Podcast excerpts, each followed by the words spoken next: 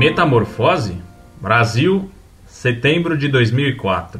Ilustríssimo Senhor Fedeli. Minha dúvida: a TFP eximiu-se ou sofreu uma metamorfose? Os antigos integrantes agora se intitulam Arautos de Fátima. Não mais vejo o leão dourado sobre o escarlate de seus estandartes, com suas campanhas de rua em defesa de valores morais. Temo que a leitura do ilustre professor Plínio Correa tenha terminado após sua morte e que a TFP tenha se enclausurado, ainda com o resquício do brado que se fazia ouvir pelas ruas, tradição, família, propriedade, Plínio Correia de Oliveira.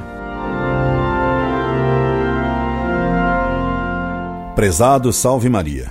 A entidade fundada pelo pseudo-profeta de Higienópolis cindiu-se após a sua morte em duas alas, cada uma das quais se dizia a fiel seguidora dele. A ala do discípulo preferido do Dr. Oliveira lançou então uma revista esdrúxulamente chamada Dr. Plínio, editada por uma editora sintomaticamente chamada Retornarei, já que esperavam que o falecido imortal retornasse do túmulo. Não retornou. Algum tempo depois, Esconamilho, virando casaca e estandarte, aderiu ao modernismo, aquilo que Dr. Plínio e ele chamavam antes de a estrutura. A revista Doutor Plínio desapareceu. Esconamilho fez retirar os imensos broches de Dona Lucília e de Doutor Plínio da lapela de seus associados. De sua biografia, desapareceram misteriosa e rapidamente 40 anos de sua vida, e ele passou a se apresentar apenas como chefe de uma banda, tocando até a Aquarela do Brasil. A velha TFP continua existindo, cada vez mais velha. Ficou velhíssima,